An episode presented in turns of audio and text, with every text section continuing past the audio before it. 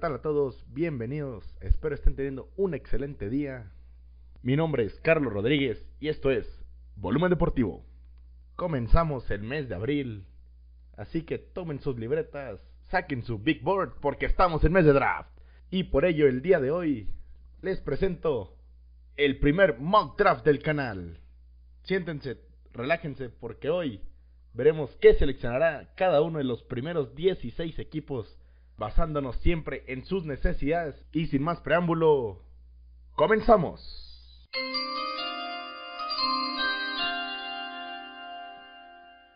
Tras ser el peor equipo en la temporada 2019, los Bengals tienen la oportunidad de seleccionar primero en este draft. Y la selección parece más que obvia. Joe Burrow, un coreback de la Universidad de Louisiana State University que fue capaz de terminar la temporada con récord de 14 y 0 y romper el récord de más pases de anotación en una sola temporada con 60. Burrow tuvo una temporada de ensueño con la Universidad de LSU.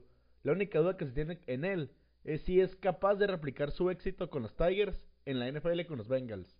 Claramente no tendrá el mismo tiempo para lanzar, ni el mismo dominio de sus receptores ante los secundarios rivales. Pero como prospecto, debe de ser el mejor quarterback que hemos visto en muchos años, desde la selección de Andrew Locke por los Colts de Indianapolis. Sin mucho más que añadir, los Bengals seleccionarán a Joe Burrow. Con la segunda selección global, parece que se ha hecho demasiada incertidumbre sobre qué seleccionarán los Redskins, pero la verdad, la decisión parece obvia. Los Redskins seleccionarán a Chase Young, edge rusher de la Universidad de Ohio State. Young es para muchos el mejor prospecto para este draft.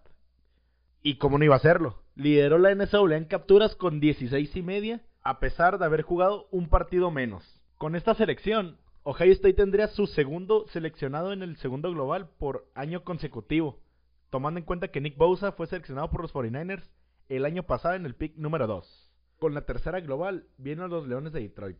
El equipo de Matt Patricia perdió a Darius Slay en la pasada temporada baja, lo que parece inminente que seleccionarán a Jeffrey Okura, secundario de la Universidad de Ohio State. Lo que pasa con esta selección es que tanto Chargers como Delfines están más que interesados en seleccionar a Tua Tagovailoa después de que anunciara que está totalmente sano. Por lo que varias especulaciones apuntan con que alguno de los dos harán un cambio con los Leones de Detroit para obtener esta tercera selección y adelantársela al otro para seleccionar a Tua.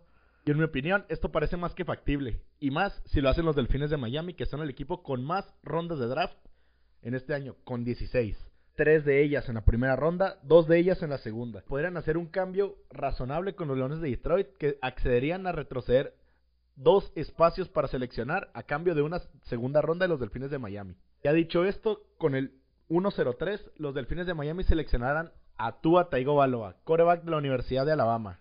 Tua, desde su más que impresionante presentación, con una remontada en la segunda mitad de la final colegial contra Georgia, se convirtió en uno de los prospectos más esperados del fútbol americano colegial, que perdió lugares contra Joe Burrow debido a la lesión tan fuerte que tuvo en esta temporada. Pero aún así, tras confirmar recientemente ante los medios que está 100% recuperado de su lesión de cadera, Tagovailoa será la tercera selección global.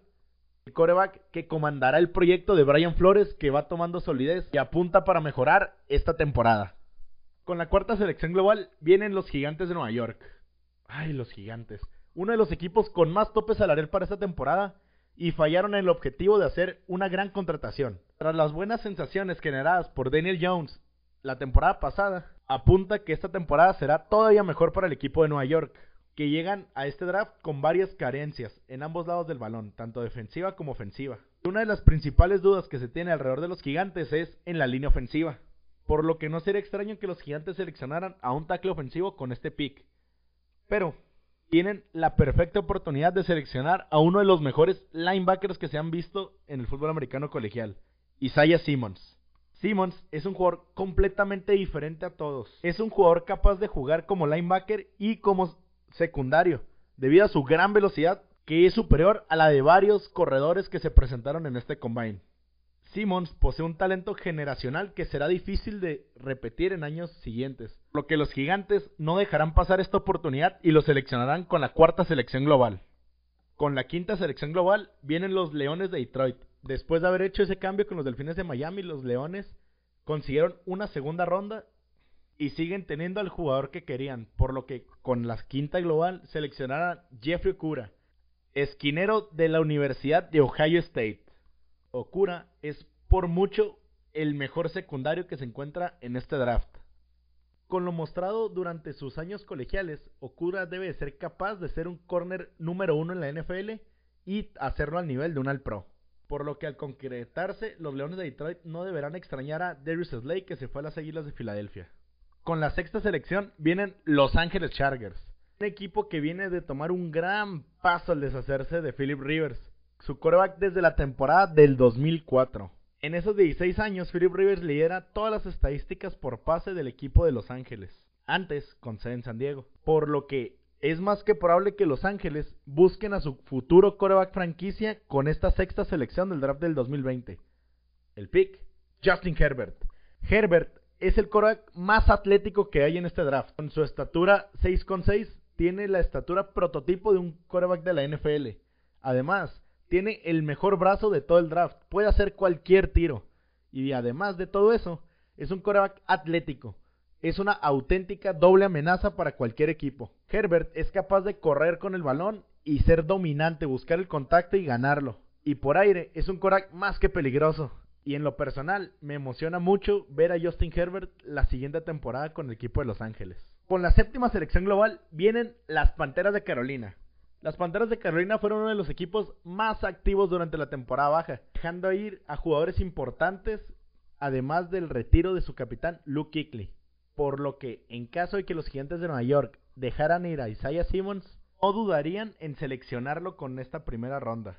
Pero, Considerando que esto es poco probable, las Panteras de Carolina seleccionarían a Derrick Brown, tackle defensivo de la Universidad de Auburn. Tras la salida de Gerald McCoy y Don Terry Poe, las Panteras de Carolina tienen la necesidad de contratar un tackle defensivo. Con Brown, las Panteras de Carolina estarían seleccionando a un tackle defensivo explosivo con buena técnica de manos que durante sus años de Auburn se demostró capaz de cubrir varias grietas, además de soportar el bloqueo de 2 a 1 con la octava selección global seleccionan los Cardenales de Arizona.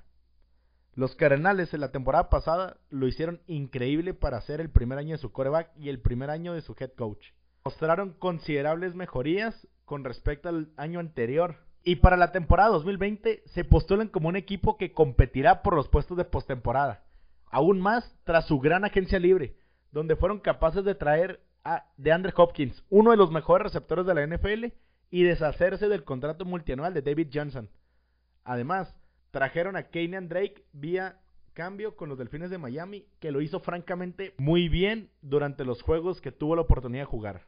Pero para que los Cardenales puedan competir por los puestos de postemporada, es importante que cambien un factor los distanció de ganar múltiples partidos la temporada pasada. La línea ofensiva. A pesar de haber traído a Gilbert, la línea ofensiva de los Carnales sigue pareciendo un poco débil, por lo que seleccionar a Andrew Thomas, tackle ofensivo de la Universidad de Georgia, debe de ser una prioridad para los Cardenales. Con la novena selección viene uno de los equipos que se han mostrado en reconstrucción para las próximas temporadas, los Jaguares de Jacksonville. Tras haber llegado a su máximo en la temporada de 2017, los Jaguares decepcionaron en los años siguientes. Y esta temporada baja se encargaron de perder a muchos de sus mejores jugadores. Con la salida de AJ Buye y Jalen Ramsey, los Jaguares consiguieron varias selecciones para este draft, que tendrán seis en las primeras cuatro rondas. Pero se parece más que inminente la salida de Yannick Ngakwe, tackle defensivo que se ha mostrado muy inconforme con la decisión de etiquetarlo como jugador franquicia, por lo que los Jaguares de Jacksonville ya le buscan cambio, que parece que les darán al menos una primera ronda de este año en el draft. Hablando sobre su selección con el 109, tras la salida de Ngakwe parece más que probable que los cabros de Jacksonville vayan por Javon Kinlaw, tackle defensivo de la Universidad de South Carolina. Kinlaw es un tackle defensivo que se le compara mucho con Leonard Williams por su habilidad de explotar y quebrar los bloqueos de los lineros ofensivos. Además, es un gran contrabloqueador, lo que lo permite cerrar los huecos para el ataque terrestre. Con esto, se espera que los Jaguares de Jacksonville cubran la salida de Yannick Ngakwe rápidamente. Con la décima selección global, seleccionan los Browns de Cleveland. Los Browns el año pasado fueron un equipo con grandes expectativas, que se perdieron al comenzar la misma temporada 2019, tras una terrible derrota entre los Tennessee Titans. Los Browns decepcionaron la temporada anterior en parte gracias a su débil línea ofensiva, quienes permitieron 40 capturas a Baker Mayfield, por lo que la prioridad en este draft para los Browns debería ser la línea ofensiva. Viendo en este draft tantos buenos tackles ofensivos, es difícil decir a cuál seleccionarán, pero el más probable sería Tristan Wirfs, tackle ofensivo de la Universidad de Iowa. Wirfs estuvo en el equipo del Big Ten de la temporada anterior.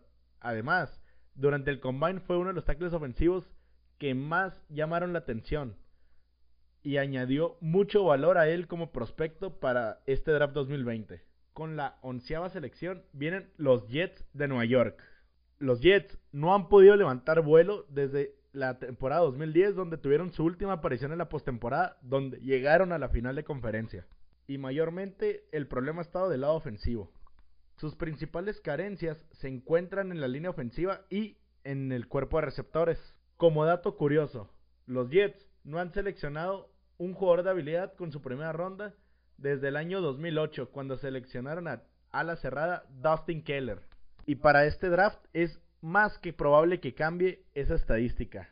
Los dos grandes nombres que figuran entre las alas abiertas para este draft son CeeDee Lamp y Jerry Judy. Pero para las necesidades que tienen los Jets, Jerry Judy es la mejor opción. Judy es un jugador más que inteligente con una muy vasta habilidad para hacer yardas después de la recepción. Además de manos muy seguras que podrían hacer a Sam Darnold un mejor coreback. Con la selección número 12 vienen los Riders de Las Vegas. Los Riders tenían una gran agencia libre hasta que Eli Apple no fue capaz de llegar a un acuerdo con el equipo. Aún así, el equipo de Las Vegas cerró una buena temporada donde cubrieron las necesidades principales de la defensa. Cubrieron su necesidad principal, que era la de los linebackers, con las contrataciones de, Nick Kiatowski y Corey Littleton. Lo que se espera que la posición de linebacker no sea más un problema en el equipo de Las Vegas. Para la línea defensiva trajeron a Malik Collins, que parece son un gran acierto por el equipo de Las Vegas. Lo que las principales necesidades a cubrir en este draft quedarían del lado ofensivo. Entre ellas tienen dos principales necesidades. La número uno, un tackle ofensivo que le pueda dar seguridad a Derek Carr en la protección. Otra, un receptor que le pueda dar un blanco a Derek Carr. Actualmente los Raiders cuentan con Nelson Aguilar que lo trajeron para esta temporada. Cuentan con Hunter Renfrew que mostró muy buenas cosas el año pasado. Y con Tyrell Williams que a día de hoy es el primer receptor. El talento que cuenta este draft, lo sugerible para los Raiders es que seleccionaran a un tackle ofensivo. Y las opciones principales estarían entre Josh Jones y Jedrick Wills. Jedrick Wills es un tackle de la Universidad de Alabama, que es dominante en el juego por tierra y seguro en la protección del coreback. Y tendría que bloquear para su ex compañero de la Universidad de Alabama, Josh Jacobs. Así que con la selección número 12 de este draft, los Raiders seleccionarán a Jedrick Wills, tackle ofensivo de la Universidad de Alabama. Importante, es el primero de dos picks que tienen los Raiders en esta primera ronda. Con la selección número 13 vienen los San Francisco 49ers, que obtuvieron este pick en el intercambio con los Colts de Indianapolis de, de Forrest Buckner.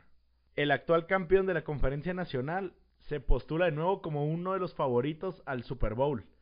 Y para ello necesitan arropar a Jimmy Garoppolo, su coreback, con armas ofensivas. Tras la salida de Manuel Sanders, perdió al que fue su receptor número uno.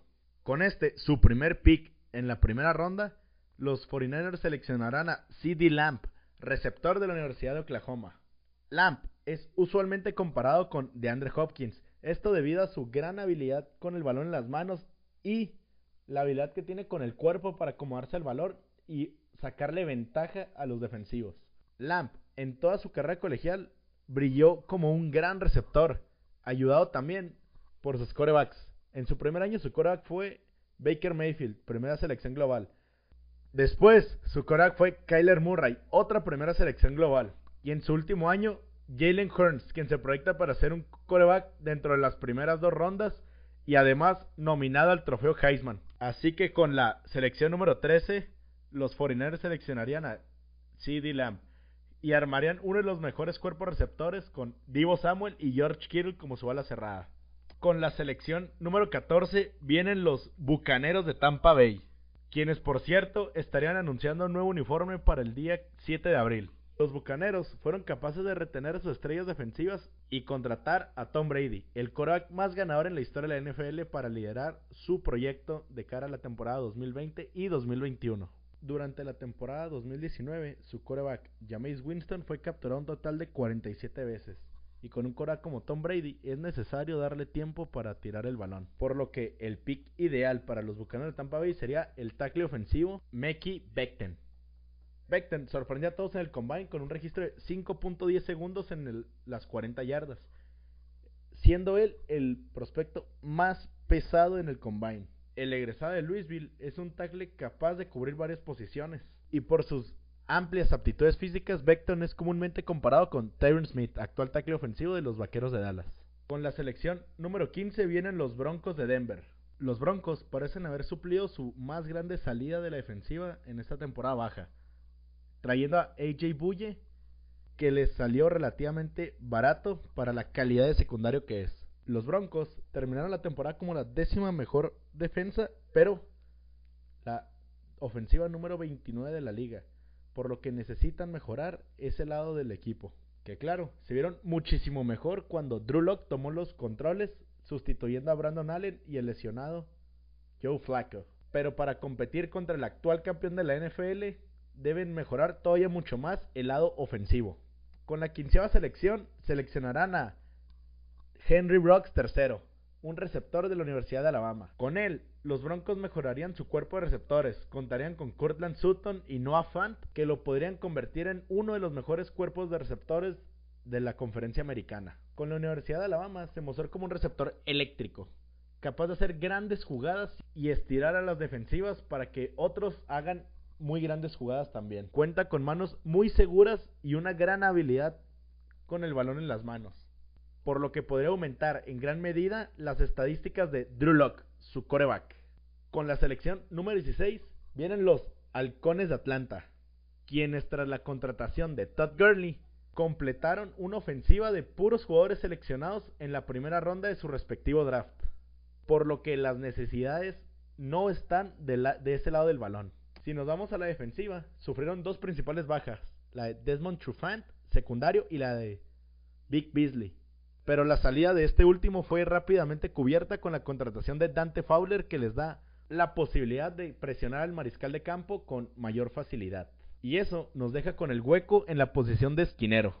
Con la selección número 16 están más que a tiempo para seleccionar al secundario CJ Henderson, egresado de la Universidad de los Gators. Henderson cuenta con talento natural, es capaz de recuperarse rápidamente para terminar la cobertura y tiene un olfato de balón que lo han permitido hacer grandes jugadas con la Universidad de Florida. De hecho, se convirtió en el primer true freshman en tener dos pick six en back-to-back weeks desde 1996 y el primero en el programa de los Gators. La peor habilidad que tiene CJ Henderson al momento es su habilidad de tacleo, lo cual puede mejorar considerablemente estando en el training camp en la NFL. Y con esto terminamos las primeras 16 selecciones del draft 2020. El día de mañana estará disponible la segunda parte con los picks 17 a 32. Recuerden que pueden escucharnos en Spotify, en Breaker, Arnchor FM y Google Podcast. Próximamente Apple Music. También no duden en seguir la cuenta de Twitter BLM Deportivo, donde hago varias publicaciones sobre otros temas, otros deportes y muchas otras cosas más. Muchas gracias por escucharlo y nos vemos en el siguiente podcast.